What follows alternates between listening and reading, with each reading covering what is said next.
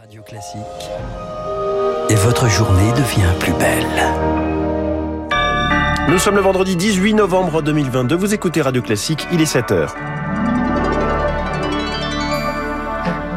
La matinale de Radio Classique avec François Geffrier. J-2 avant la Coupe du Monde de foot. Et pour faire taire les polémiques, le Qatar aurait acheté des supporters.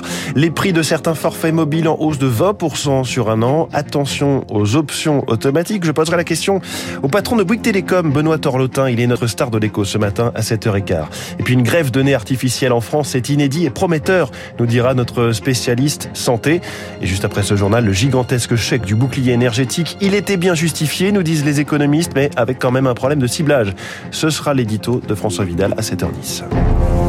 Radio classique. 7h sur Radio Classique, c'est le journal de Marc Tédé. Marc, c'est dimanche que débute la Coupe du Monde de football au Qatar et encore une nouvelle polémique pour le pays organisateur. Jamais l'hôte d'un mondial n'avait été autant décrié entre non-respect des droits humains, homophobie, désastre écologique et accusation de corruption dès l'attribution de la compétition.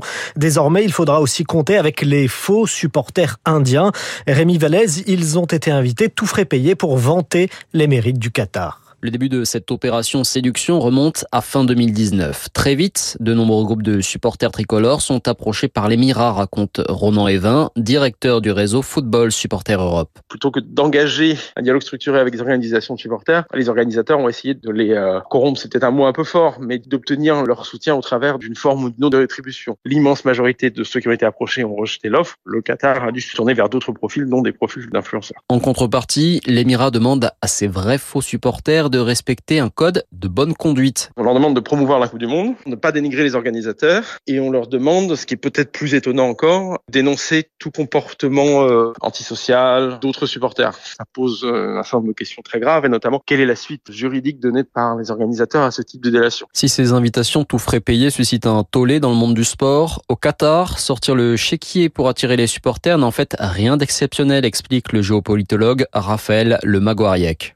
Euh, le cas euh, des championnats du monde de handball où le Qatar avait fait venir déjà euh, des supporters espagnols pour supporter la sélection du Qatar. Il vaut mieux s'assurer cette ambiance en finançant des acteurs. Quitte à subir des railleries dont le Qatar n'a que faire, explique le chercheur, tant l'Émirat gagne en investissant dans le sport. En Ukraine, plusieurs millions de personnes privées d'électricité depuis hier. Et le président Volodymyr Zelensky avance même une estimation à 10 millions conséquence d'une nouvelle série d'attaques de la Russie sur plusieurs villes, dont la capitale Kiev.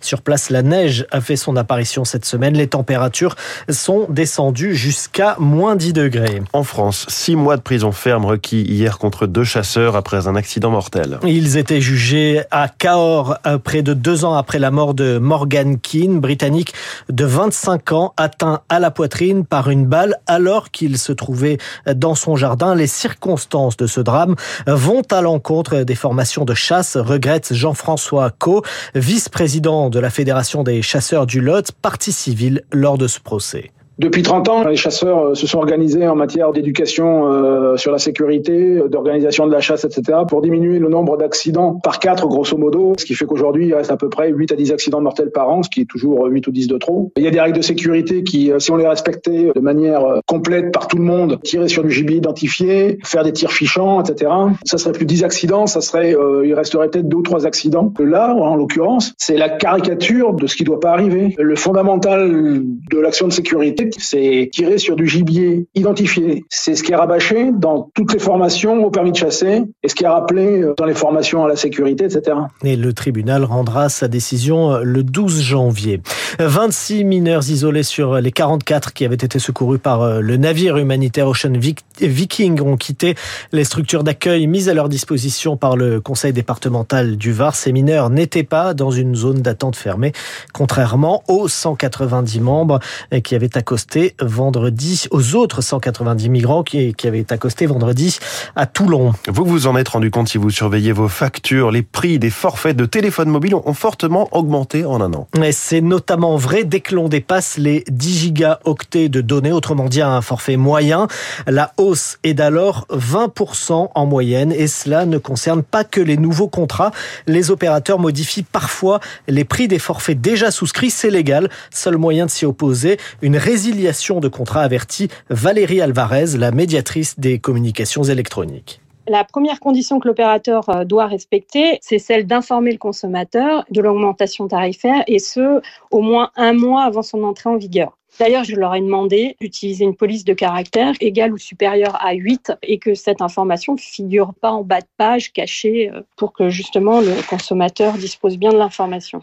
Quatre mois après la notification, le consommateur ne pourra plus résilier et il sera engagé donc sur la base de ce nouveau tarif. Et puis Marc, c'est une première en matière de chirurgie, la reconstruction d'un nez à partir d'un greffon entièrement synthétique. Prouesse réalisée par les équipes du CHU de Toulouse et de l'Institut de cancérologie Claudius Rego pour une patiente de 50 ans. Après un cancer des fosses nasales, cette femme n'avait plus aucun tissu nasal et rejetait toutes les greffes avant, Rémi Pfister, que les médecins ne créent un nez sur mesure. La première étape a été de créer une prothèse de nez en biomatériaux, une sorte de calcium, puis imprimée en 3D.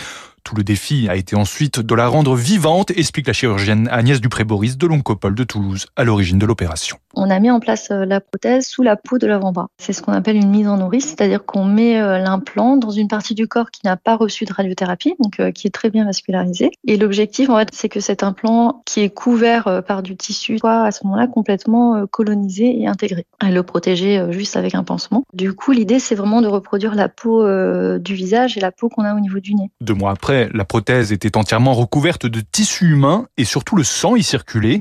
Agnès Dupré-Boris a alors pu réaliser l'étape la plus difficile, la prélever de l'avant-bras sans endommager les vaisseaux sanguins. Ensuite, on a mis en place euh, la prothèse avec la peau au niveau de la région nasale et les vaisseaux qui nourrissent cette peau, je les ai rebranchés sous microscope à des vaisseaux qui sont au niveau de la tempe euh, de la patiente pour que le sang revienne dedans et que de nouveau cette peau euh, vive au niveau de la région nasale. Après dix jours d'hospitalisation et trois semaines d'antibiotiques, la prothèse s'est totalement intégrée au visage. Mieux, la patiente ne ressent aucune douleur, de quoi ouvrir la voie à une nouvelle ère de reconstruction faciale. Une toute première greffe de nez synthétique, reportage réalisé par Rémi Pfister. Merci Marc Tédé, prochain journal à 7h30 avec Julie Drouin sur Radio Classique. Les 110 milliards du bouclier énergétique valaient bien le coup, c'est le bilan des économistes d'un institut indépendant. L'édito de François Vidal à suivre dans un instant. Puis cette question, allons-nous tous payer plus cher notre forfait de téléphone? Benoît Torlotin, directeur général de Bouygues Télécom, est ce matin la star